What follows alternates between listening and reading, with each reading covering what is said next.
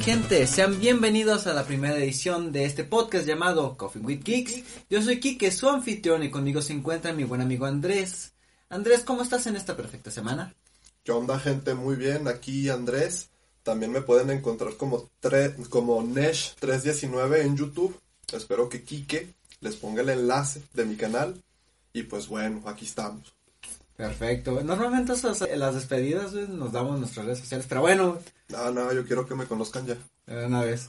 Bueno, empezando contigo, ¿qué hiciste esta semana de vacaciones que apenas vamos librando? ¿En cuanto a vida privada o en cuanto a videojuegos? Que lo que quieras compartir. Pues mira, esta semana fue una semana muy movida para mí. Porque, como Kike sabrá, pues tuvimos la última semana de clases. Sí, que lo digas, cabrón. Que más sin embargo, en el punto de la carrera en el que estamos ya no es muy estresante. Pero pues la última semana siempre es típico que se te acumule un poco de trabajo, ¿no? Pues lo típico de que, ah, pues no, no hicimos nada. Sí. Pero tengo que entregar algo, así que pues tiene que hacer esto, cabrones. Sí, sí, sí. Y pues lo típico, lo típico, este, pues finalizar varios proyectillos, presentar varios proyectillos. Y luego, pues ya después de terminar proyectillos, pues que, pues que la muchacha, ¿no? Que la novia, que cosas así. Y el viernes compré Sekiro, todavía no lo he jugado mucho, pero pues ya veremos qué onda con ese juego. Llevas un par de horas apenas, ¿no? Llevo, quiero pensar aproximadamente 4 o 5 horas. No llevo mucho jugado. ¿Y cuántos jefes llevas? eh, he matado varios mini jefes. Pero como jefe como tal ninguno. Jefe como tal, me he encontrado uno y no, no he podido con él todavía. Con la dama mariposa. Bueno, yo lo que me respecta es chambearle. Eres un polvado unos cuantos videojuegos viejitos de terror de mi biblioteca. Lo que vendría siendo Dead Space y Soma, güey. Mm. Hace un chingo que no juego Dead Space y me fija lo bien que está diseñado el audio en ese videojuego, güey. Cualquier pinche pedacito de metal que se cae en la pinche estación Shinonuma. Mm. Si es que se llama así, si no mal recuerdo. No mames, da un chingo de terror, güey. Y Soma, para los que conozcan el juego, eh, sí está bastante terrorífico. Y los que conozcan el juego sabrán que hay una opción pacífico donde los enemigos no te hacen ningún daño, solo agitan tu pantalla y te espantas, pero no te maten como tal. Y yo que soy un culo para esos juegos tuve que activarla y pues ya estoy ya nada de pasarme el juego. Y ¿Se te asustas mucho con los juegos de terror? Bien cabrón, güey. Es que como yo no estoy acostumbrado a jugarlos, no. yo dije, no, pues qué tan difícil debe ser jugar un juego. Y no, se siente horrible, güey. O sea, una cosa es ver un streamer jugando un juego y otra es jugarlo tú, cabrón. Sí, sí, sí.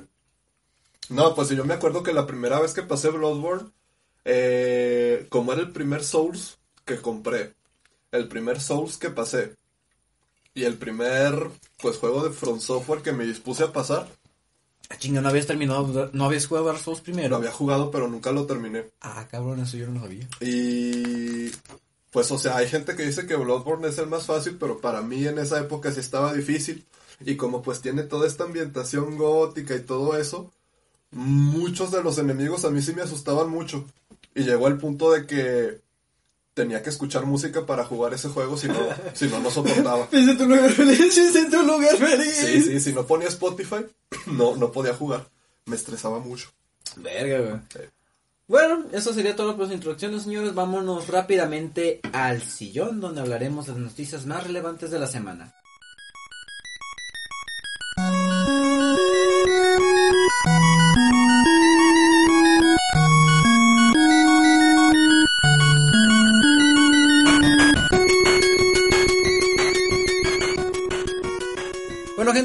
Aquí en la sección de El Sillón, donde vamos a hablar de lo más relevante que ha pasado en estos días. De hecho, ha sido una semana bastante tranquila, supondré que como ya es final de año, pues ya todo está muy tranquilo. Literalmente tenemos meramente dos noticias de a qué hablarles eh, en este momento. La primera de ellas sería que Persona 5, la edición Royal, saldrá en Occidente el, el mes de marzo del próximo año, el 2020. Esta versión consiste en el juego con DLCs incluidos y el añadido principal de que será subtitulado al español. Anteriormente este juego nada más estaba subtitulado en japonés, el idioma nacional, y inglés, pero ahora vendrá con el español castellano. Así que Si no han probado Persona 5, que es un muy buen JRPG, largo como la chingada, si gustan tener una experiencia de 100 horas por 60 dólares, esto es un buen juego. ¿Vas a ir contando 60 dólares? Es que es una edición nueva, güey. Chale. Pero que no salió hace como 2, 3 años el juego. Pero es una nueva versión, güey. Así que pues sí, bueno. Y entre otras noticias, tristes noticias para hacer más especiales. El estudio que hizo el rediseño de Sonic para la película cierra sus puertas, güey. ¿Cómo está eso? Yo no entiendo. Pues mira, güey, ah, como tenemos el pinche artículo que aquí dice, dice que de acuerdo a un reporte de Cartoon Bread, el estudio de MPC en Vancouver, Canadá, cerró sus puertas hace unos días tras recibir una notificación en que se informó que los trabajadores tuvieron que tomar la decisión de que las presiones comerciales que existían para la división y presencia de mejores oportunidades de negocio en otras partes, o sea que prácticamente el estudio valió verga, güey. Pero, ¿quién produce la película? ¿Quién les pagaba a ellos? Tengo entendido que Paramore. Ah, sí, sí. O sea, Paramore es la distribuidora, güey, pero el estudio de animación, Ajá. pues este, MPC, güey. Pero como ya, o sea, todos sabemos, el, se tuvo que hacer un rediseño total del personaje de Sonic y no es que, ay, pues vamos a dibujar de nuevo. No, es un proceso. Hay gente que dice que eso fue una estrategia de marketing, que el diseño que sacaron ahorita, el bueno, lo tenían desde el principio, pero que el tráiler lo hicieron con un personaje feo a propósito, para que cuando sacaran el diseño real, la gente estuviera fascinada. Y pues, como que sí suena medio posible que hayan hecho eso. Pero, ya con esta movida creo que... Sí, o sea, tomando en cuenta que el estudio va a quebrar, pues quién sabe. Pues ya cerró las puertas. Pobrecitos. Pues mira, tristemente, así que pues ya. Adiós MPC, fue bueno. aquí tengo entendido que uno de sus trabajos más recientes fue El Rey León, El Libro de la Selva, Justice League, Blade Runner, 2049, Prometeo, Dumbo y Guardianes de la Galaxia. O sea, era un estudio que tenía pedigrí, güey. Películas malas, pero pedigrí. Excepto Guardianes de la Galaxia, a mí me gusta. Pues es que con... Porque ellos me imagino que no se encargaban de las ideas, me imagino que no se encargaban de, de pensar qué hacer, yo me imagino que ellos hacían el trabajo técnico y ya. Y por más que no te guste el live action en las películas, pues no puedes decir que está mal hecho. Bueno, y así hizo, carnal. Bueno, o sea, sí, es que Sonic, pues es un caso bien raro, ¿verdad? Pero por ejemplo, yo no he visto la película esa del Rey León, pero pues los trailers que, los trailers que alcancé a ver, se ven bien hechos, o sea, a lo mejor la gente no quería ver eso, pero está, está bien hecho. Güey, yo choco con, bien cabrón con esa película porque los pinches animales de esa película no gestionan, no, no gesticulan mm. más expresión en su puto rostro. También te digo que yo he visto así como que muy poco, en verdad no, no sé. No sé, y dirán, no, es que los animales no tienen tantos gestos. Ven un pinche gato feliz y van a ver que si tiene cara. Esos gatos de la película de Rey León. Bueno, no va el tema. Es una lástima, progresemos. Bueno,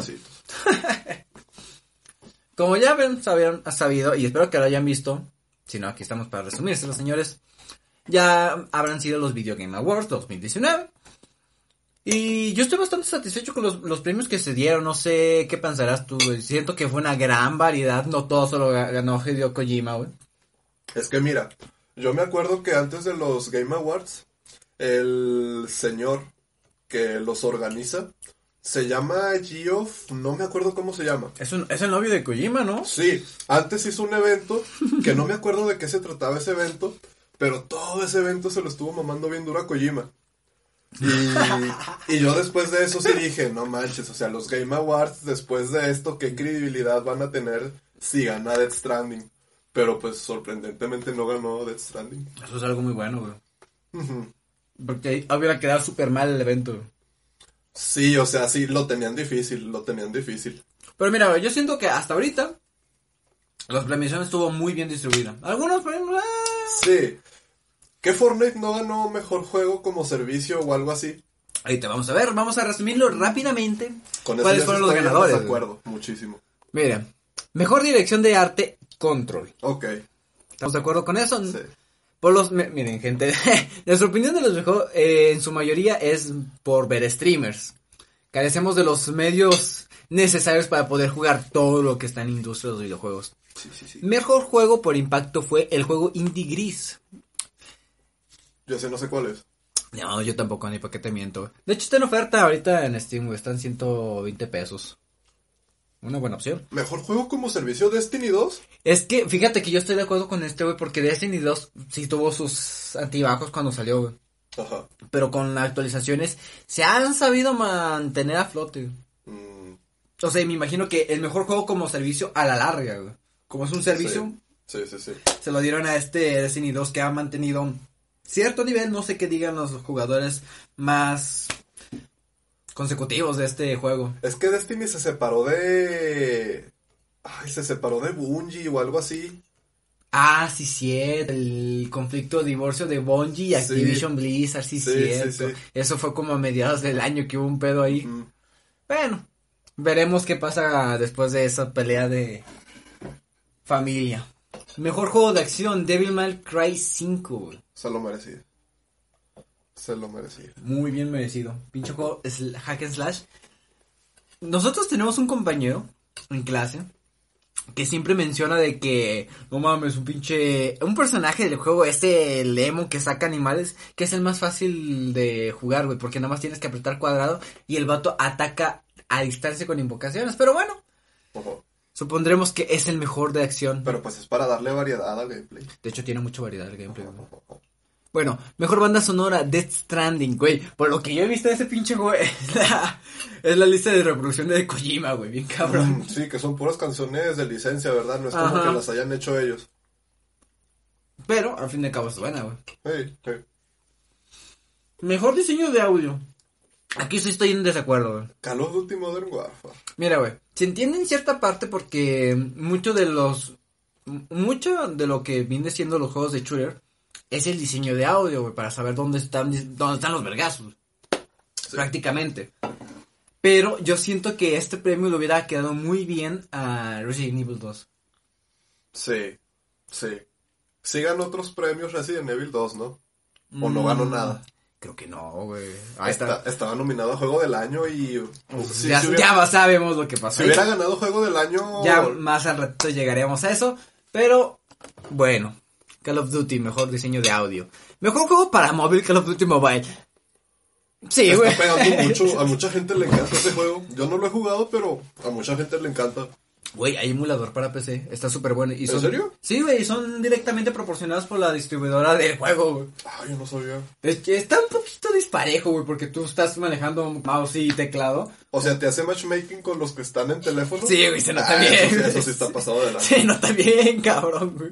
No manches. Y se nota muy bien cuando te encuentras a otra persona que está jugando en emulador. Ujú. Mejor juego de estrategia, Fire Emblem Three Houses. El juego de las waifus, como será de los conocedores de los mundos de JRPG. Que Fire Emblem no es una licencia de Nintendo. Sí, güey. Y tiene waifus una licencia de Nintendo. Mira, güey, waifus es como, es que literal puedes diseñarlas, dis- diseñar los personajes, puedes entrenar a tus waifus, güey, puedes elegir las cuales quieres en tu equipo y para qué posiciones quieres atacar. Esto es un, es un juego de estrategia donde tú, tú seleccionas tus tropas y las mandas a pelear y las tienes que ir mejorando y para que se verán. Ajá. Pero bueno, desconozco cuáles hayan sido los otros juegos eh, nominados a esta categoría, pero siento que Fire Emblem fue un juego que causó un poquito de ruido cuando salió en su respectiva época. Sí, yo sí he escuchado esos juegos. Creo que sí, la gente les gusta mucho.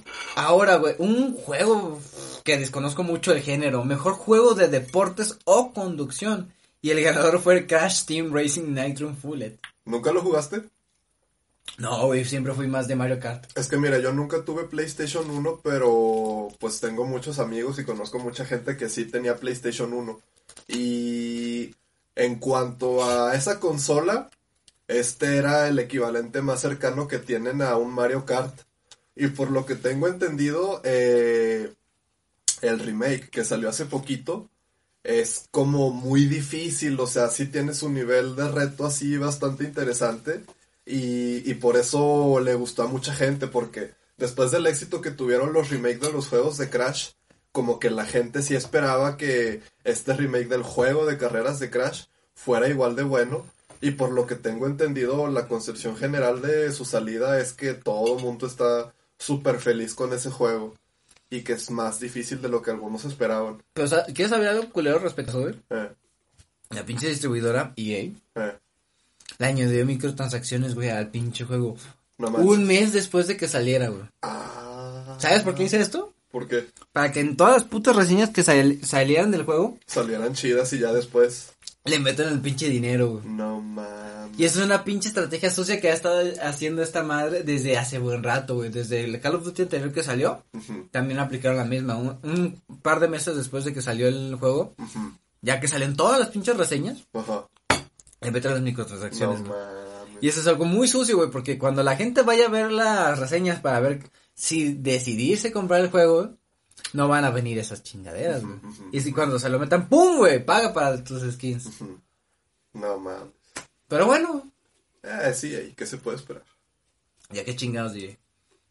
Mejor juego multijugador, Apex Legends. Está bien. Fíjate que estaba bien, pues yo, yo creí que iba a ser Fortnite, güey. Sí, o sea, mientras no gane Fortnite, yo estoy feliz. Verga, ¿por qué lo odio ese juego? ¿Sabes que ya llegó a su pico, güey? Está, está en su época de decadencia, no, nomás porque Mira. le metieron un evento de Star Wars medio, están hablando ahorita de Mira, pero- yo no diría decadencia. Yo diría que literalmente alcanzó la, la cima máxima, lo máximo que podía llegar al juego. O sea, ya no había límite, no había posibilidad de que subiera más. Ahora, lo que es lógico, va, va a mantenerse o bajar gradualmente. No es que sea una decadencia, sino es que ya alcanzó el pico máximo. Pero bueno, felicidades a Apex Legends por ganarle. Es un juego entretenido, güey. Lástima que nunca le Está tuvieron... padre. Lástima que nunca le metieron a actualizaciones tan constantes para que ujú. se manteniera en boca de todos, güey. Mejor juego de lucha es Super Smash Bros. Ultimate. Aquí estoy un poquito de desacuerdo, güey, porque... No sé, güey, siento que es un poco de trampa añadirle Smash Bros. Ultimate a esta categoría. Es que...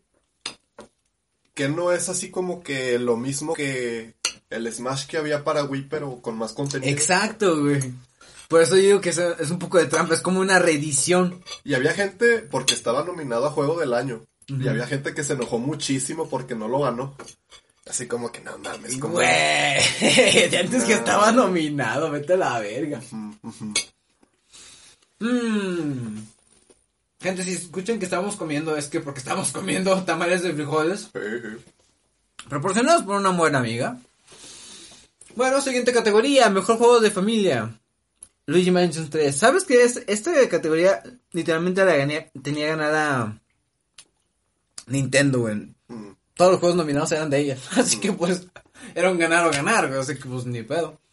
Pues es que tienen su mercado los de Nintendo. Ahora, creador del contenido del año, Courage. ¿Quién es ese? Se para bola, güey. Ah, cabrón. Courage, bueno, supongo que lo googlaremos rápido en lo que hablamos de la siguiente sección. El mejor equipo de esports, G2. ¿Conoces algo de esports tú? Lo que me cuentas tú. Bueno, eh, los, normalmente las casas, en este caso G2, se manejan por mucho, por decirlo, juegos. No es que tengan un juego en específico, siempre manejan distintas categorías, ramas. Por ejemplo, G2 tiene una rama de League of Legends, Hearthstone, Counter-Strike, entre otras. Ah, ya vi. Courage es un streamer. ah, ¿Y por qué nunca he escuchado de él? Es americano. Pues es bastante, por lo que veo es bastante popular. ¡Felicidades, Courage! Vaya, vaya. Bueno, pasamos. Mejor jugador de esports, Kyle Butga. Ah, creo que este güey es uno de los que ganó el torneo de Fortnite, güey. Yo me acuerdo que el año pasado ganó uno que estaba muy orgulloso porque era negro, furro y gay. Mm. No, güey, ese es de peleas, ese... Ah, sí. ¿Cómo sí. se llama ese cabrón? No me acuerdo, no me acuerdo. Verga, güey. Sí, pero entonces no, no eran los Game Awards del año pasado. ¿O qué ganó? ¿O en qué evento salió? Creo que sí era él, güey. Creo que sí eran los. Sí, sí, sí, sí, sí. Bueno, no, el tipo estaba orgullosísimo. Ah, ¿sabes? Lo que- más cagado de ese güey Es que siempre sale con su pinche botarga, güey. Orgullosísimo, soy gay, soy furry, que la chingada. ok, güey, entendimos. Ojalá algún día recordemos el nombre de ese jugador. Ojalá, ojalá. Bueno, mejor evento de esports, League of Legends World Championship 2019. Son muy grandes los, los, campeonatos de League of Legends, ¿no? Sí, güey, me creas que el pinche, el primer torneo mundial eran 70 personas en un pinche cuarto de bodega. ¿Ah, en serio? Sí, güey. ¿Y en qué año fue eso? Hace 10 años. Ah, no mames. Pero en ratito más hablaremos de eso, gente, en el tema de la semana. Bueno, mejor entrenador de esports, Danny Sonic Sorens. Mm. Se para chingada que, güey, hay muchas gente de estas pinches categorías que desconocemos bien cabrón. Sí, pues sí. Es que, pues no mames, uno no puede estar cubriendo todas las chingaderas que se salen en, tanta cosa, güey. Hubiera estado padre un premio al mejor caster. Digo, yo no sé mucho de esas cosas, pero. Como que sí mm. tienen mucho mérito los casters, ¿no crees? Eh, yo que sigo la escena competitiva de esports, de League of Legends. Sí, güey, los, casters son muy importantes porque son juegos muy estratégicos y necesitas que alguien te esté explicando qué están pasando en pantalla y no te aburras en el proceso, güey. Bueno, por lo que veo, ah, sí, es un entrenador de un equipo electrónico de al parecer, ah, de Team Liquid, güey. Bueno, lo que sea. Y esas serían las categorías más importantes. La última de la que hablaremos es la más importante, es el mejor videojuego del año, el GOTI. ¿Recuerdas cuáles fueron los nominados, Andrés? Si no me equivoco era Control, Resident Evil 2, Sekiro, Death Stranding, Smash y no sé si me falte algún otro. Si fuera importante lo recordaría. Sí, sí, sí. Estaba entre esos cinco.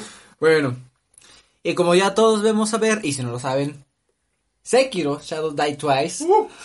fue el ganador del el GOTY de este año 2019. Andrés. Muy, merecido, muy merecido. En tus cinco horas de juego. Es que mira, primero, eh, hablando de los otros nominados, ¿no?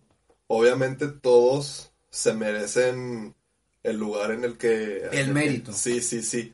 Por ejemplo, tienes a Death Stranding, que fue muy innovador, o sea, en una época en la que las compañías de videojuegos están acostumbradas a hacer lo mismo, a intentarte sacar dinero de la forma más fácil posible, a intentar que sus juegos sean adictivos de forma barata, pues llega Death Stranding a hacer completamente lo contrario, ¿no?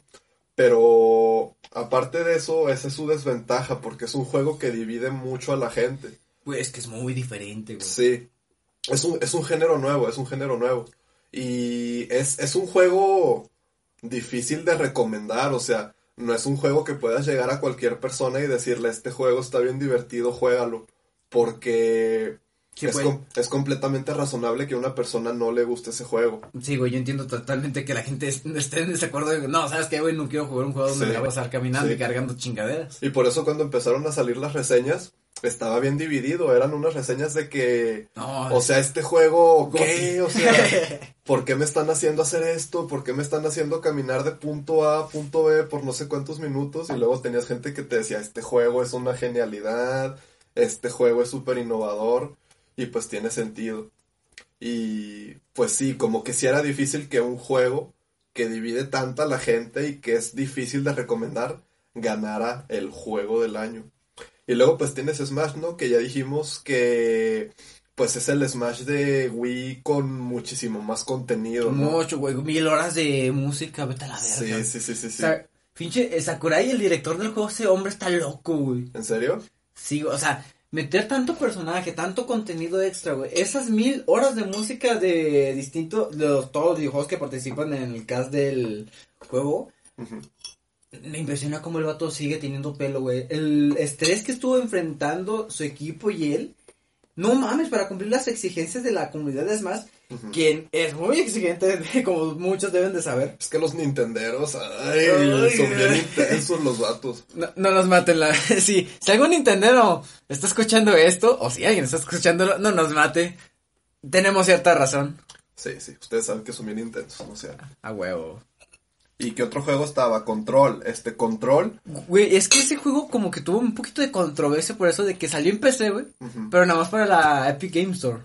Sí, y además ese juego, como que mucha gente sí estaba de acuerdo en que el gameplay estaba innovador, o sea, tenía un estilo Metroidvania que a mucha gente le gustó. Pero uno de los mayores problemas de ese juego era que el doblaje al español entiendo que fue muy poco y que tenía problemas de desempeño que sí afectaban mucho la experiencia.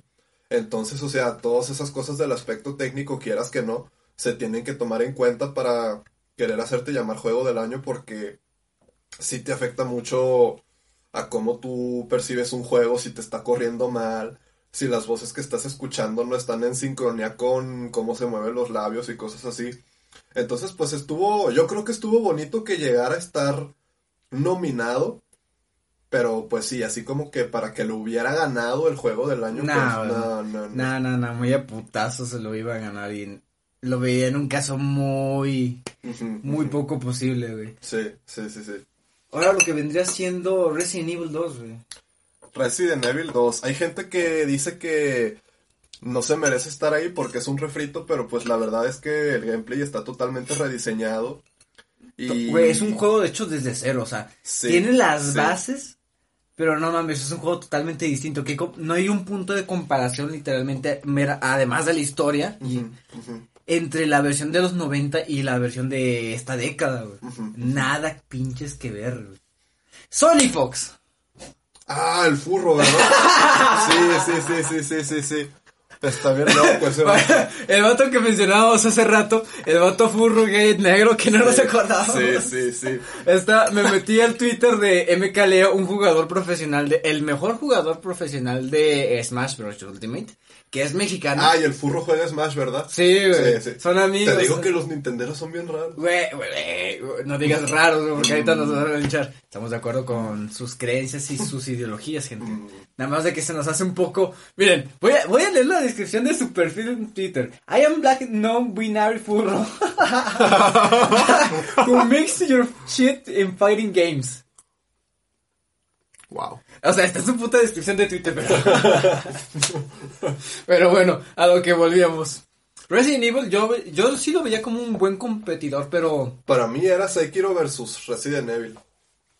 Porque son como juegos que está fácil recomendarle a cualquier persona, no sé. Sí, que cualquier gente que esté familiarizada a este mundo de los videojuegos, si quiere alguna experiencia nueva, güey, le puedes recomendar una de estas dos, güey, porque no es difícil introducirse a estos, güey. Resident Evil te va a costar avanzar en los pasillos oscuros, pero tras mucho tiempo y bajar la dificultad vas a poder lograrlo. Y Sekiro, tras mucho esfuerzo y coraje, güey, algún día lo vas a poder hacer, güey. Es que mira, la cosa con Sekiro es que en cuanto a mecánicas de gameplay, quiero aventurarme que sí fue el más innovador de todos los nominados a juego del año. Porque, o sea, Resident Evil 2, o sea, es, no, es un refrito, pero no es como que aporte cosas, muchas cosas nuevas. Luego tienes Smash, que sí es un refrito. Tienes Control, que está bien, pero pues no es como que traiga... Fíjate que le faltan mejorar ciertas mecánicas. Ese es el mismo estudio que sacó Quantum Break, el, el, shooter de poderes de Microsoft que sacó hace un par de años. Sí, sí, sí. Y tiene un chingo de problemas técnicos, güey. Hasta se frisa esa mamada. Y luego tienes Death Stranding, que su fuerte no es el gameplay, para nada. Tampoco diré que la historia, güey, porque esa pinche historia se pudo haber resumido a la mitad de tiempo, güey. Es que ya ves que a los japoneses les gusta complicar las cosas.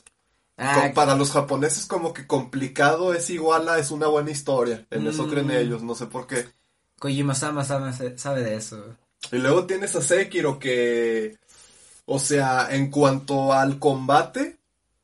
Es muy dinámico. Es, es muy dinámico, es muy innovador, o sea... Y la movilidad ya se extendió muy chica. No, no, no, ganches y la mamá de ahí. Sí. En pinches Dark Souls y Bloodborne no puedes saltar un bloque, güey. Sí, y, es de las cosas que yo más admiro de, los juegos de From Software.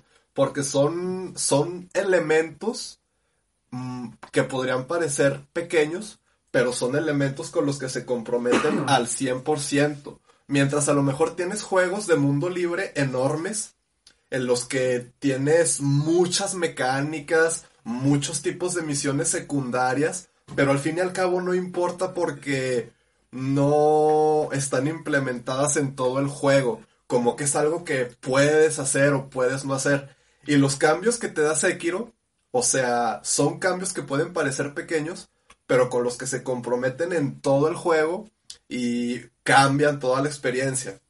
Por ejemplo, nada más con los Dark Souls, o sea, el hecho de que tengas checkpoints puede parecer algo muy genérico, pero lo implementan en todo el diseño de juego y en todo el diseño de niveles para que tú, o sea, te, te, te das cuenta de que lo está todo súper bien pensado y está todo súper bien hilado y Sekiro con cambios como que no se trata tanto de hacer daño, se trata de romper la postura, se trata de hacer parries, se trata de abrumar. Es mayormente parries, güey. Sí, sí. Y pues esos pequeños cambios, o sea... Y si no sabes aprender a hacer parete verde, la verga en el pinche juego la vas a batallar muy cabrón. Te van a hacer mierda. Pero bueno, Sekiro, Gotti del año, bien, muy bien merecido, güey. Miyazaki-sama, Felicidades, güey. Me hubiera gustado ver la pinche cara de Kojima, güey. ¿Será celoso el vato? No creo. ¿Quién sabe? Pero yo, yo, sí digo que habrá puesto de puta madre. Sí. no, no, no. Pero bueno, gente, esto habrá sido lo que más teníamos que hablar en la sección de noticias, el sillón. Lo más importante que pasó en esta última parte del año. Así que vamos rápidamente al tema de la semana.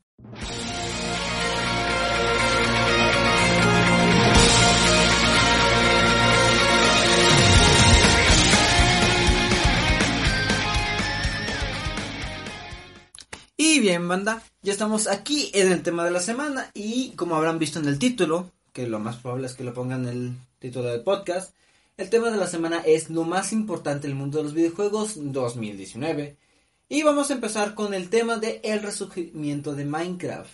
Andrés, ¿cuál ha sido tu experiencia con Minecraft este último año? Mi experiencia de Minecraft en este último año ha sido la de un espectador muy satisfecho.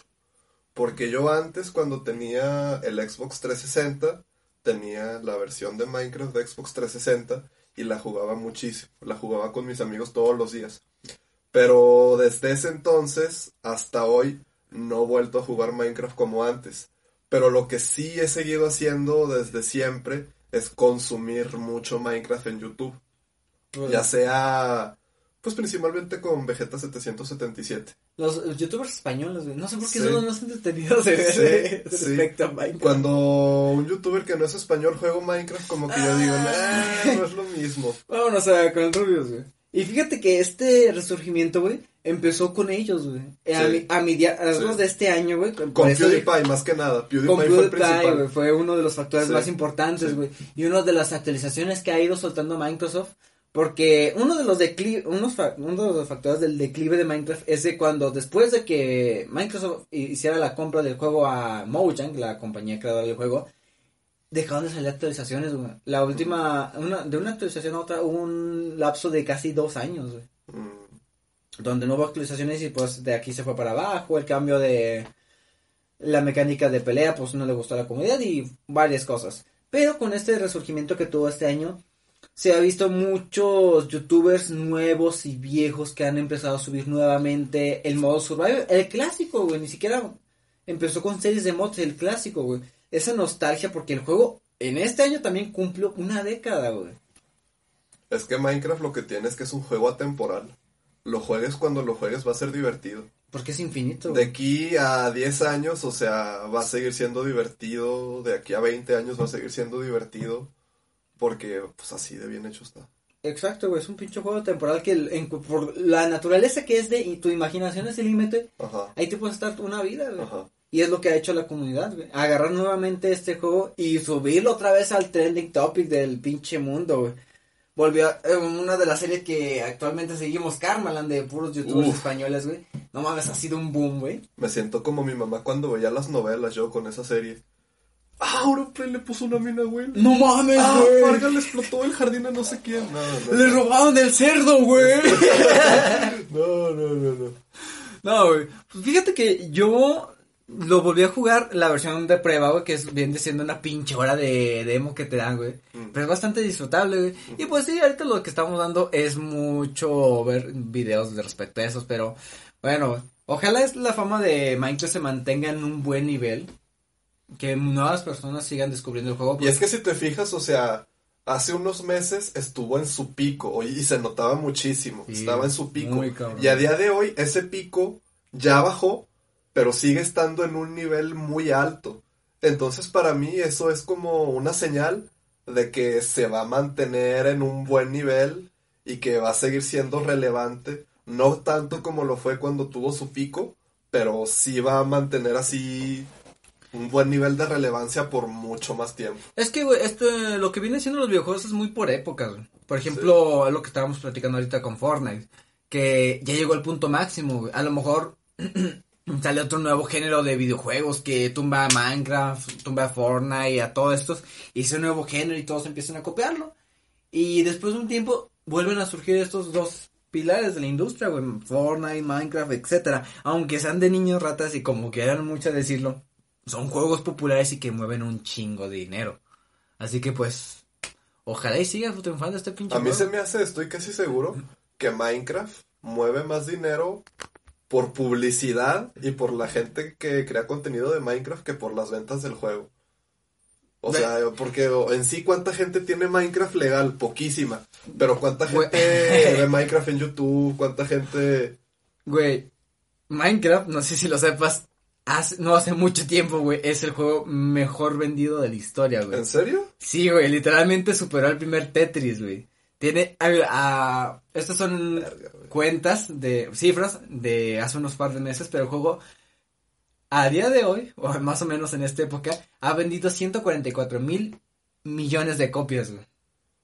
Ciento, Chale, 144 güey. millones de copias. Ajá, O sea, ajá, ajá. no mames, güey. O sea, Es que, o sea, también Minecraft está en PC, está en Switch, está en Xbox 360, Está está, en en, Play teléfono. 3, está en teléfonos, está en Play 4, está O sea, en está en todos One, lados. Está en todo. es como el. Doom del, Sí, de sí, esta época, güey. sí, sí, sí, sí. Pero bueno, jueguen Minecraft, chicos, y si tienen la oportunidad, vean Carmelon. Sí. Ahora, un tema que estuvo un poquito en controversia en este año fue lo que vendría siendo Fallout 76, güey. Como una industria que llegó a un punto de ser tan adorada por la comunidad de videojugadores, por todos los juegos que sacaban con pasión, con dedicación, a ser tan odiada como vendría siendo hoy en día Bethesda, güey. A mí me duele mucho lo de Bethesda. Güey, es que sí cala un chingo, güey. Sí. O sea, uno que jugó, tú, tú que jugaste con devoción Skyrim. Sí, sí. Y yo nunca fui súper fan de los otros estudios de Bethesda como los que hacen Dishonored o como los que hacen Doom. Pero el estudio que hace Skyrim y Fallout y el estudio que hizo Fallout 76, o sea, yo sí me considero súper fan. Güey, es que fíjate, lo que pasó con Fallout 76 es que esto le hizo un como, digamos que Fallout 4 lo hizo el equipo A. Fallout 76 lo hizo el equipo B, el que tiene eh, más o menos rango de desarrollo, güey.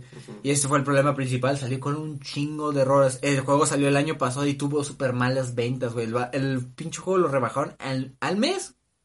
De hecho, se me hace que el fin de semana pasado estuvo gratis. Y toda la gente estaba así como que debería ser gratis siempre.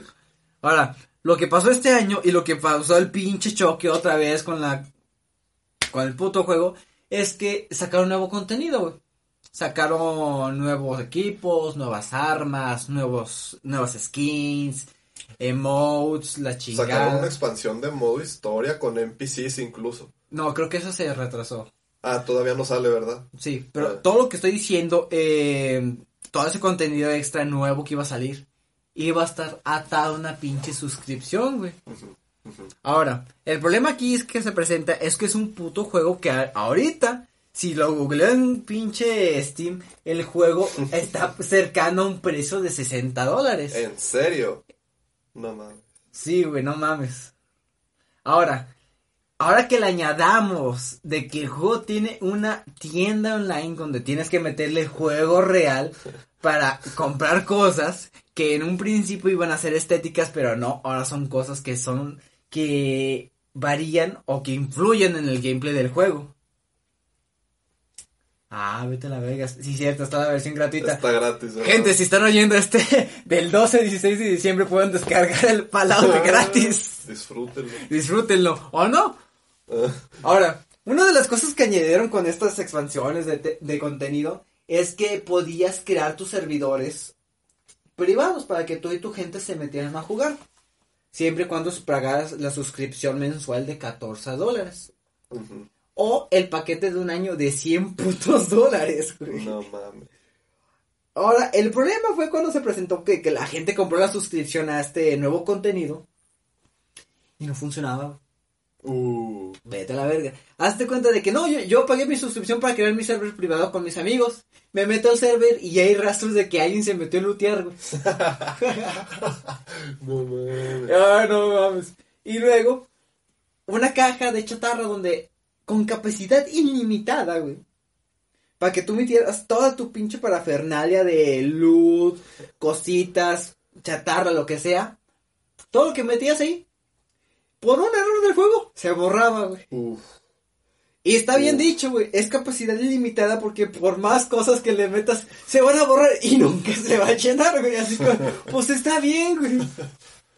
Y pues sí, güey. El pinche juego a día de hoy, casi más de un año de que salió, güey, no ha corregido sus errores, güey. Sigue con mal gameplay, con pinche... Pues la funcionalidad del juego de la chingada, güey. Friseos, pinche frame de la chingada. Bugs, típico de Bethesda. Pero ya llegan a topar un punto límite muy cabrón, güey. Yo una vez escuché una teoría, te la dije a ti el otro día, de que después de Fallout 4 Bethesda Game Studios se empezó a expandir muchísimo. Hasta ese punto eran un equipo de 100 personas y esas 100 personas estaban todas, bueno, no todas, pero todos los proyectos que hacían esas 100 personas eran dirigidos por Todd Howard. Todd Howard dirigió todos los juegos de Bethesda Game Studios desde Morrowind, pasando por Oblivion, Skyrim, Fallout 3, Fallout New Vegas no porque lo hizo Obsidian y Fallout 4. Entonces, después de Fallout 4, se expandieron y ya no eran un equipo de 100 personas, eran un equipo, pues, no, no sé de cuántas, la verdad. Pero el caso es de que Todd Howard ya no podía dirigir tan detenidamente y tan cercanamente como lo hacía antes. Entonces, lo que yo llegué a escuchar es que esta expansión Todd Howard la utilizó Fallout 76 como excusa para poder expandirse, porque él sabía que si le vendía a Bethesda esta idea de un juego multijugador, se iban a fascinar y le iban a dar más recursos, y que estos recursos, esta expansión, la iba a utilizar después en los próximos juegos que vienen, como Starfield y Elder Scrolls 6. Entonces, yo ahorita sí le estoy dando el beneficio de la duda a Todd Howard porque cuando salga Starfield va a ser como su prueba de fuego. Ya si Starfield sale mal, este, yo ya le voy a perder la fe y mucha gente que todavía no se la pierde porque ya es mucha la gente que no cree en él, se la va a acabar de perder la fe en él. Y pues esperemos que le salgan bien las cosas porque no, no, no, me, no me creo que todos los errores y todas las cosas que están pasando mal ahorita sean culpa de él. O sea, no, no. es que es un conjunto de. O es un pinche. Una bola de malas decisiones que se acumuló y se hizo una avalancha, Sí, sí, sí. Bueno, ojalá pinche Bethesda retome el curso y escucha a la comunidad que tanto la ama, que, que ahí sigue, güey, después de toda la caca que le han dado, güey. Pero tú, ¿por qué crees que lo siguen manteniendo? Si a día de hoy, o sea, para ellos sería muy fácil hace un año ya mandar a la mierda ese juego, o sea, es que como que yo ahí noto e, e, cierto compromiso, no sé. Es muy simple, güey. Sigue habiendo gente ahí, güey.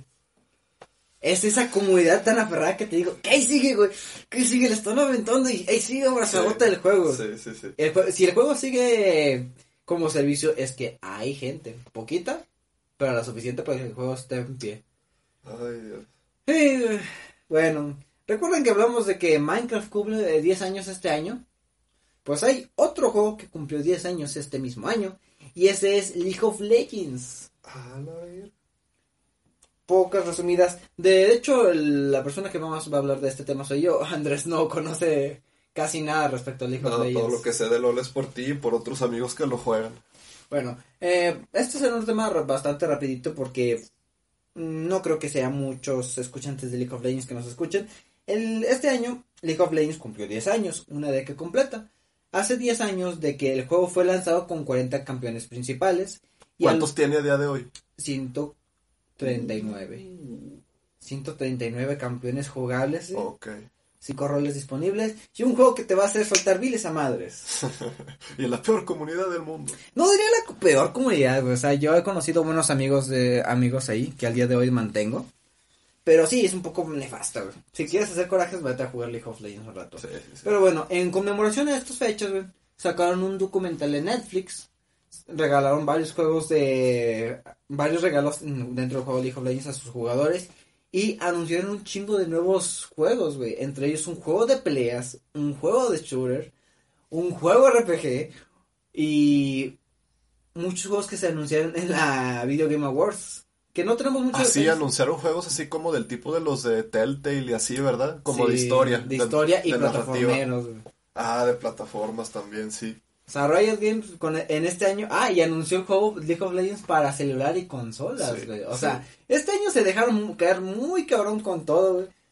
Y es un juego que... Güey, había rumores de eso antes porque a mí se me hizo como que muy repentino, no sé, nunca llegué a escuchar que hay rumores de que Riot está trabajando en esto, rumores de que Riot está trabajando en aquello, y de repente que anuncian como 20 juegos en menos de dos meses. Pues. Fíjate que sí había rumores, pero muy sueltitos, de, de que el old de celulares se sabía desde hace rato, porque mm. hubo filtraciones chinas y este rato. Pero ese juego pues como que tenía sentido. Sí, ese juego tenía sentido, que ah, es, es un movimiento lógico de Riot Games.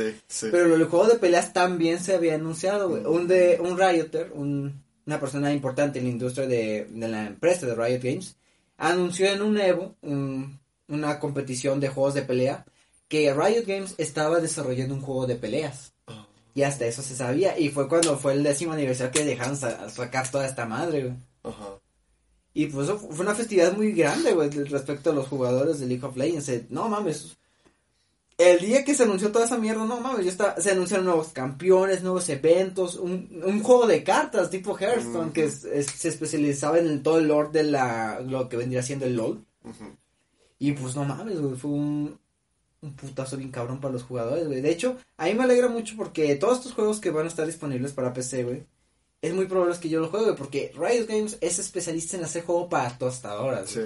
O sea que próximamente, en el 2020 como anunciaron muchos de estos juegos, podremos ver los primeros vistazos a estos juegos. Así que, pues esperemos que Riot Games haga buenos movimientos y ojalá le salga bien porque siento que pasar de una industria de una empresa de un juego a ser una desarrolladora de juegos, multijuegos es un paso muy grande, güey. Y como 10 juegos de golpe, que dijeras tú primero el de peleas, primero el modo de consola, todo. Todo el putazo, pero eventualmente iremos sabiendo cómo le sale a esto a Riot Games. Y ojalá salga bien y estemos echando viles con estos próximos juegos. Ahora bien, eh, un tema que se descubrió muchas conversaciones o opiniones respecto a esto en este año que salieron a luz, que es el crunch time. Andrés, platícanos un poco de qué es el crunch time. El crunch time es algo que se da mucho en todo el ámbito de desarrollo de software, pero ahorita está sonando mucho en la industria de los videojuegos. El crunch time es cuando tú estás en la etapa final de un proyecto y necesitas de repente trabajar más horas que lo que habías estado trabajando antes. Para poder sacar el producto. Para poder sacar adelante el, el producto. Entonces, como resultado de esto, tienes que a la mayoría de tus empleados tienes que hacerlos trabajar horas extra. Obligarlos. Obligarlos a trabajar horas extra. Sin paga. Sin, supuestamente con pagas extra, pero pues muchas veces eso no se hace. Y pues sí, o sea, es algo que antes nadie hablaba de eso y este año empezó a ser un tema muy, muy, muy sonado. Fíjate, de que es, uno de estos temas fue, salió a luz por el Red Dead Redemption 2, güey. Porque una de las entrevistas que se le hacían al director del juego él mencionó muy orgulloso, güey, de que sus empleados trabajaban 100 horas a la ah, semana, güey. Sí, sí, sí, sí, Y chingate esa, güey. ¿Cuántos días tiene una semana, güey? Pues siete, ¿cómo vergas trabaja 100 horas? Exacto, güey. Ahora, lo que vendría siendo esto es muy controversial porque los que son estudiantes sabrán lo que es un final de cuatrimestre, lo que es sacar el trabajo en chinga a como salga, güey. Imagínense eso por mil. Ahora imagínense eso por mil, que tu empleo dependa de ello y que sea durante años. Y luego, por ejemplo, juegos como Fortnite, que salió un artículo, creo que era en Polygon, de un periodista de que entrevistó a varias personas, a varios trabajadores de Epic desde el anonimato. Y como Fortnite y muchos otros juegos como servicio, pues es un tiempo de crunch constante. o sea, no es que digas, ah, pues es un mes y pues ya nos vamos a cambiar. No, güey, es durante meses, años, güey. Y que de repente pequeñeces como, ey, esta arma está rota, no está haciendo el daño como lo tiene que hacer. No, pues la siguiente semana la corregimos, no, pendejo. tiene que funcionar. Ahorita, ahorita. Sí. Ni te voy a echarse de que apague los servidores, me la corriges ahorita y a ver cómo le haces. No me imagino el estrés que en, ese artículo que te digo había gente que... De que se, güey, de que se, levantaban del escritorio, se iban a un cuarto de la oficina a llorar. Sí, sí. Y que en el caso de Epic al menos, no sé en otras empresas, pero que a la gente que ponen como, como, como los líderes de los equipos como gestión, para gestionar, o sea, la gente que ponen en mandos altos no tiene mucha experiencia de cómo liderar gente. Y entonces, o sea, que tratan a sus subordinados muy mal, que les piden las cosas de forma incorrecta, que supuestamente, bajo la ley, tú te puedes ir, pero sabes que si te vas, muchos de los que trabajan ahí trabajan bajo contrato temporal y te van a mandar a la calle, o sea. Y deja tú, güey, no es que te, ah, pues ya me, ya me chingué de esta empresa. Te queman en toda te la queman, Sí, te queman, güey. Te queman en toda la pinche industria y ahí se acabó tu carrera como programador de videojuegos, güey. Sí. Y fíjate que esto es un tema que estaba hablando con algunos de mi salón, güey. Y ahora les gusta la programación, güey.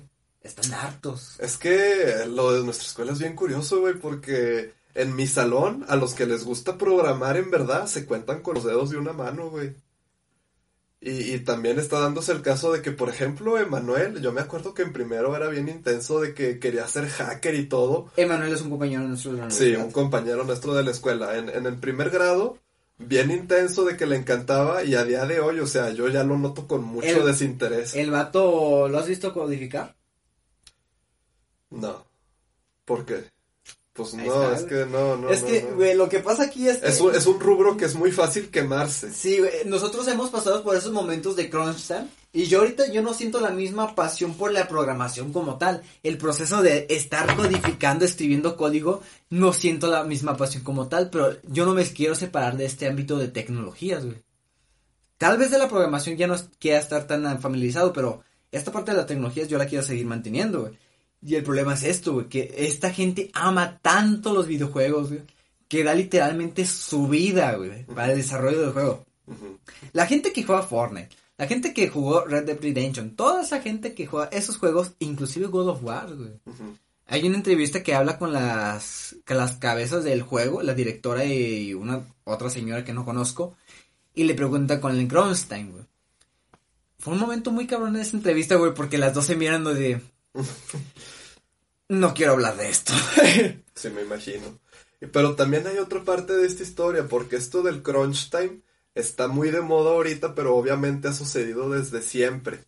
Y yo me acuerdo que antes de que se empezara a sonar tanto esto del crunch time, empezó a haber un poquito de polémica con CD Projekt Red por lo menos de 1, 2 y 3. Porque en, en Polonia porque es un estudio polaco, tienen esta cultura de que supuestamente a ellos les gusta trabajar muy duro.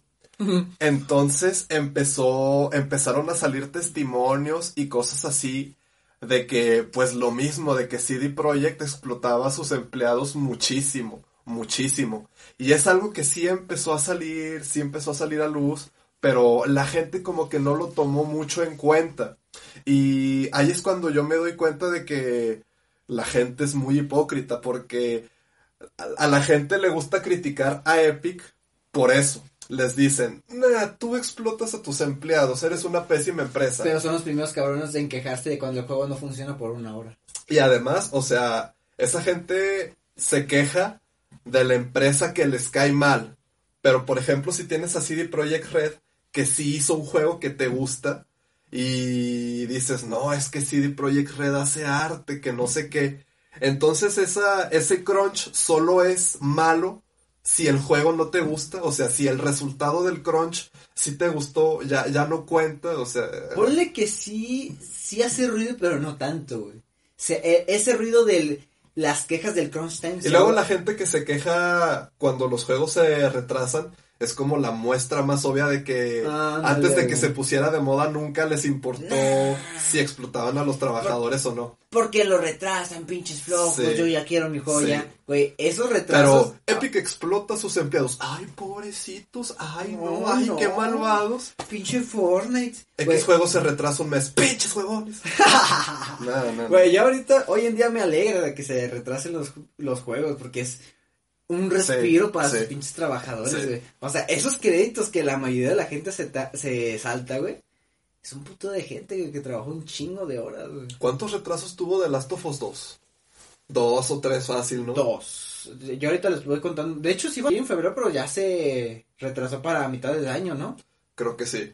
Eh, es un juego que merece la pena esperar. Sí, sí, sí, sí, sí. Pero mira, güey, el problema con esto del crunch es que no hay una organización como tal que proteja a los trabajadores. Sí, es que no hay sindicatos para No hay un sindicato para estos los trabajadores de la industria de los videojuegos, güey. Es la empresa que los trata como quiera, güey. Y pues es el pedo de, de que origina todo esto, güey. No hay nadie que los proteja, güey. Y de hecho ha, habido muchas protestas y respecto a eso. Y uy, Está muy feo. Pero bueno, es lo que hay y ojalá la gente pueda, eh, no sé, aprovechar esto o ver lo que hay el esfuerzo detrás de sus videojuegos que tanto adoran, güey. Y compren los juegos originales. Sí, sí, sí. Waldo, si estás oyendo esto, chinga tu madre. Pero bueno, pasamos al, a la siguiente mini tema que nos lo viene dando Andrés. Andrés, ¿de qué vas a hablar? Pues bueno, yo con las pocas horas que he jugado a Sekiro, al haber ya jugado Dark Souls 1, 2, 3 y Bloodborne, yo no sabía si me iba a resultar difícil o me iba a resultar fácil. Porque cuando salió el juego, mucha gente se sorprendió porque pensaban que no iba a tener la dificultad de un Souls, cuando en verdad si lo juegas mal, puede ser mucho más difícil que cualquiera de los Souls. Si vas con la mentalidad de Dark Souls. Sí, si lo quieres jugar como Dark Souls, no, te vas a complicar las cosas Vas a chocar con una pared bien cabrón. Entonces, pues, empiezo a jugar el juego y me doy cuenta de que sí está difícil, o sea, yo ahorita siento como cuando jugué Bloodborne por primera vez casi. Entonces, a esta dificultad es una dificultad que está muy bien diseñada. No es una dificultad frustrante. De que te, no es una dificultad. De que te avanzamos un chingo de enemigos y hazle como puedas. Sí, o sea, es una dificultad. Que sí lo hace de repente, ¿no? A veces sí, pero cualquier movimiento que te hace el enemigo tiene, tiene su counter. O sea, siempre hay formas de, de trabajar con lo que el juego te arroja. Pero cuando salió este juego, Sekiro, hubo mucha discusión sobre la dificultad y la accesibilidad. Y esto es algo que mucha gente a veces confunde y piensan que un juego difícil no puede ser accesible y que un juego fácil es automáticamente accesible. Pero no, o sea, un juego accesible es un juego que te dé opciones como...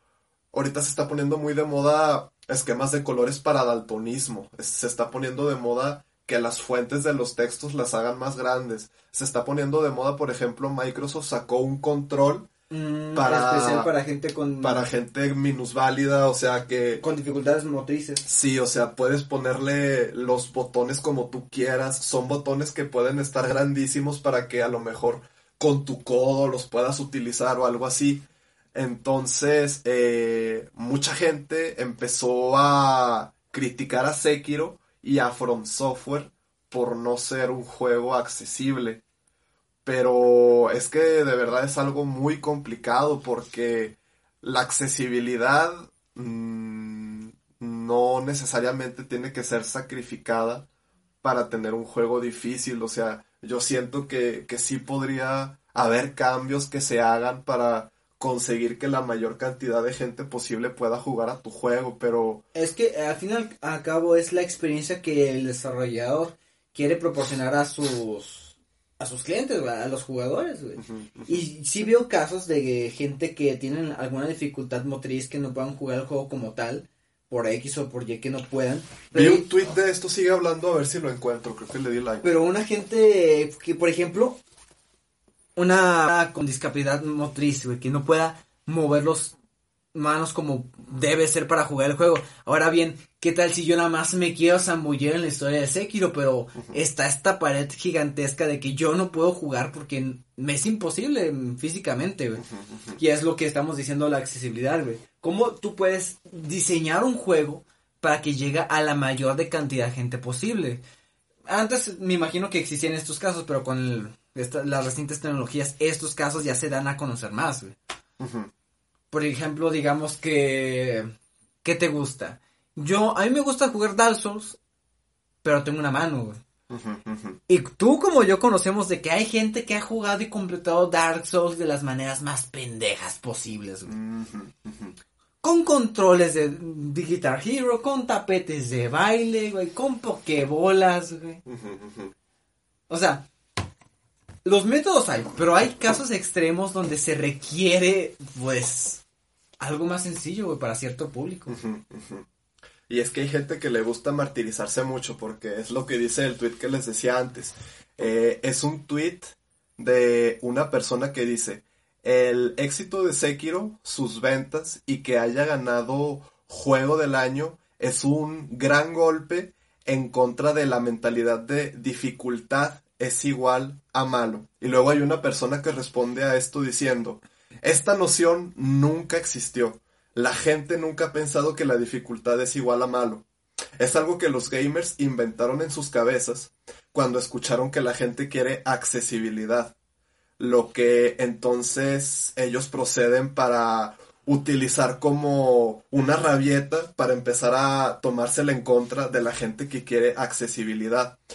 Cada juego Soulsborne y Sekiro ha vendido millones de copias y han sido aclamados como grandes juegos siempre. La gente que piensa que la dificultad es concebido como algo malo es gente que tiene visión de túnel y un complejo de persecución, o sea, porque en verdad la dificultad no es el problema de Sekiro, güey. Güey, ¿me creas que ah, en Suecia, o, en un país europeo, no tengo el dato exacto en ese momento, se utiliza Dark Souls como terapia para la depresión. Sí te creo, sí te creo. O sea, lo que tienen estos juegos de tipo Bloodborne, Dark Souls, etcétera, es la dificultad, pero no es una dificultad absurda, güey. Tú mueres y ¿qué haces? Aprendes. Aprendes y lo vuelves a intentar. Intentas e intentas y lo intentas hasta que te sale, güey. Y cuando te sale, sientes un logro, una satisfacción, güey, de que tú lo lograste, güey, por tus esfuerzos. La cagaste mil veces, te moriste de las maneras más pendejas. Y aprendiste tus errores y lo lograste, güey. ¿Tú no viste los trailers de Sekiro, de los primeros que salían? Una parte en la que salió un borracho, un, un gordote que trae una espada y que le escupe veneno. Sí. Este, ese no es un boss, pero es de los minibosses que yo te digo. Entonces yo llegué a esa parte y se me hizo bien difícil porque pues tienes que llegar, tienes que matar a varios tipos, ya te bajaron vida, tienes que matar a varios más y todavía hay está ese boss que tiene dos barras de vida, por así decirlo, porque le tienes que hacer dos golpes letales. Entonces yo estuve intentando e intentando e intentando, pero como ya estoy acostumbrado a los otros juegos Souls, sí se me estaba haciendo difícil, pero yo ya estaba acostumbrado a tomármelo con la mentalidad correcta con la mentalidad de cada vez que me matan intentar concluir algo nuevo y decir, ok, hice esto y no lo tendría que haber hecho. Ok, a lo mejor tengo que hacer esto. Hasta que al final me di cuenta de que cerca de ese boss o mini boss hay un NPC que tú puedes utilizar para que te ayude. Y yo ya había estado intentando matarlo una hora sin la ayuda de ese NPC. Y tan pronto como empecé a utilizar ese NPC, ya como a los tres intentos después le pude ganar. Soler, güey. Y, son momentitos como esos que te recuerdan, o sea, estos juegos de verdad son... No estás de solo, que, de que quieras aprender, de que quieras utilizar todos los recursos que tienes a la mano. Porque si te ensañas en querer hacer lo De mismo... que no, está muy difícil y no puedo. Ajá. Bájenme, bájenme lo del refri, porfa. Siempre hay una forma de o romper la pelea o chisear al enemigo o hacerlo de forma legit, pero hacerlo diferente, pero siempre, Siempre hay, una opciones. manera de lograrlo. No, no, no, no, no, no. Siempre hay varias opciones. Ahí está, güey. Sí. Pero siempre hay esos casos que decimos de que hay gente, pues, simplemente no puede. ¿Tú crees que los desarrolladores tengan que hacer estos cambios para todo el público que se pueda presentar? A lo mejor no para todo el público, pero, Pero dejarlo pues, a un nivel accesible, güey. O sea, esta gente que hace, Sí. logra estos juegos con diferente tipo de controles, güey. Es una demostración de que sí, sí se puede, güey. Pero, bueno, O a lo mejor, o sea, no porque tú juegues Sekiro y no lo puedas pasar, Pero- significa que no vas a disfrutar el juego. Y yo creo que esta gente que tiene discapacidades es gente que está muy acostumbrada a hacer mucho con poco.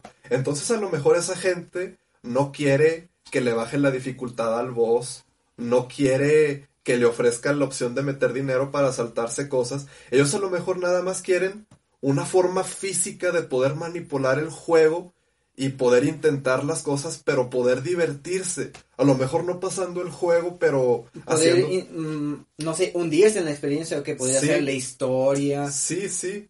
O, sea, son muchos aspectos del juego que pueden disfrutar, güey. No se trata de ponerles las cosas fáciles, se trata de darles la oportunidad de disfrutar el juego. aunque a lo mejor accesibilidad, güey. no, no lo vayan a disfrutar igual que tú. A lo mejor para ti disfrutar un Dark Souls significa pasarlo en dos horas, pero a lo mejor para esa persona que quiere accesibilidad significa caminar por los escenarios, a lo mejor matar unos cuantos enemigos, a lo mejor ya llegó con el boss y sabe que no le va a ganar, pero le pide a un amigo algo así, o sea, Hay manera, güey. sí. Curioso, güey. Yo la primera vez que hice Dark Souls, mm, me tardé dos semanas en pasarme el juego totalmente. En la manera más tramposa, güey, me, tra- me trabé el jefe final en un pilar y lo maté, güey. Pero, hey, Sí, logré el juego. sí, sí, sí. De manera muy tramposa, pero lo logré, güey. Se oye mal, pero descansa el animal. sí. Bueno, gente, esto me parece que es todo por el tema de la semana. Lo más relevante en el mundo de los videojuegos. En este año 2019, lo más controversial, lo más importante que pasó en este pequeño nicho que disfrutamos y amamos. ¿Algo más que quieras añadir en este caso, Andrés? Mm, pues este año sí tuvo bastantes juegos buenos, pero yo siento que, por ejemplo, en el 2018 como que pasaron cosas más interesantes. A ver si en el 2020 como que está más movidito, a ver qué onda. De hecho, para el 2020 se, ve- se ven muchas cosas buenas para... Sí, ya nada más con The Last of Us 2. Y con las nuevas consolas, a ver qué onda con las nuevas consolas. El refri de Microsoft. No, no hablamos mucho de eso, de la nueva consola No, de es que es un, es un tema del que como que todavía no hay mucha información. Pues sí, güey, lo, lo que les podemos hablar de ahorita del nuevo Xbox es de que tiene un nombre re pendejo y Eh. parece un refri. Eh, Bueno, eso sería todo por el tema de la semana, gente. Vámonos a la última sección de este podcast que vendría siendo despedidas.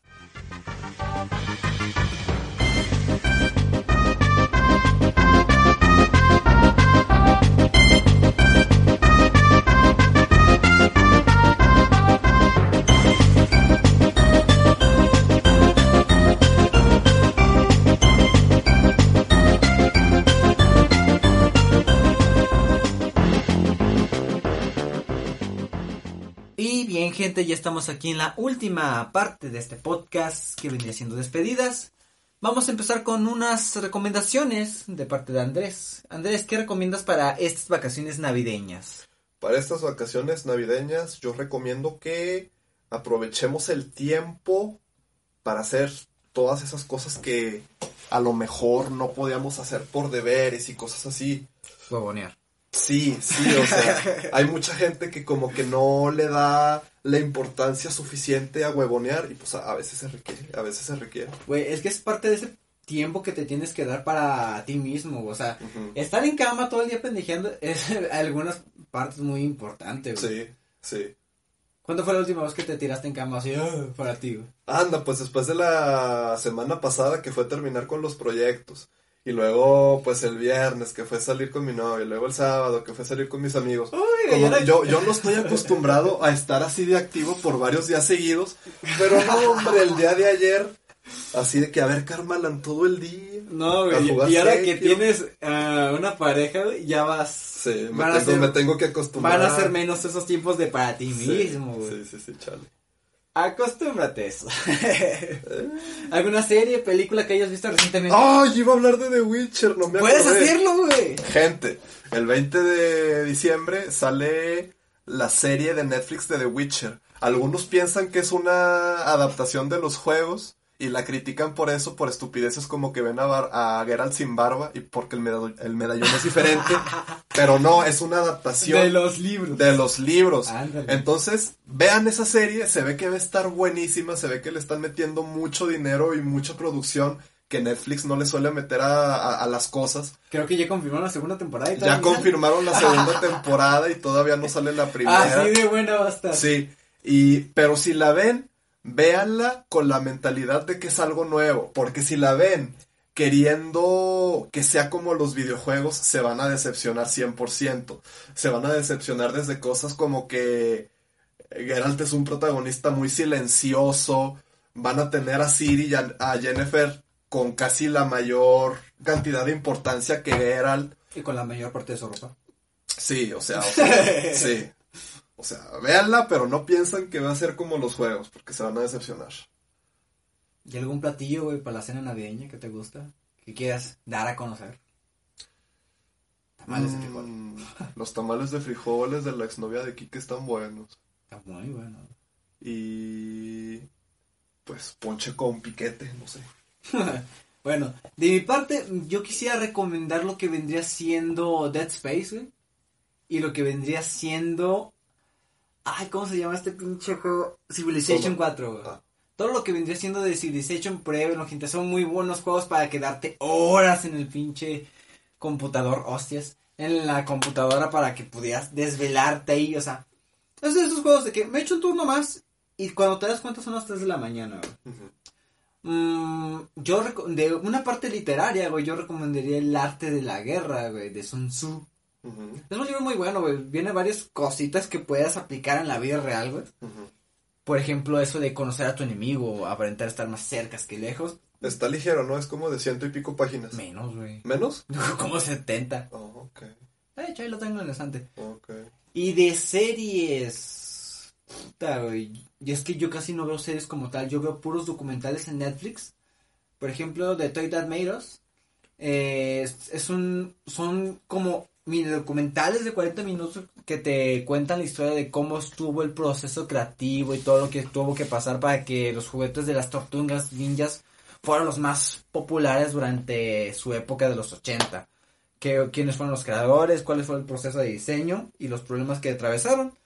Muy bonito, me gusta ese, el capítulo de las tortugas ninja, eh, los Power Rangers y My Little Pony. Está, chido el de My Little Pony. Otro, el documental de League of Legends, la cuenta la historia de todo, desde la creación, desde cuando fueron a la primera empresa para vender el juego, del primer campeonato mundial que fueron dos equipos y 70 pelados viendo el evento y como un año después fue una, fueron 100 mil espectadores, de un año para el otro. Y de actividades, pues hacer deporte, vayan a correr al parque en estas épocas, ármense bien con su equipamiento para correr con frío porque no mames, ya está pegando el frío bien cabrón. ¿Algo más que añadir? Um, Griffith no hizo nada malo y Casca lo disfrutó. No, no es cierto. Pensamiento final. Pensamiento final. No sé, felices fiestas. Felices fiestas, disfruten sus vacaciones. Abrazan a sus hijos si es que no los tienen.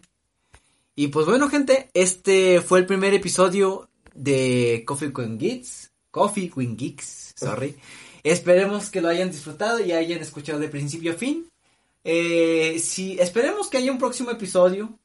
No sabemos cuándo. Tal vez sea el siguiente año. Lo más probable es que sea el siguiente año. Tal vez lo traigamos periódicamente, mensualmente, semanal, quincenalmente. No lo sabemos, gente. Ojalá este sea un proyectito que vaya para el futuro y que ustedes acompañen todo este proceso.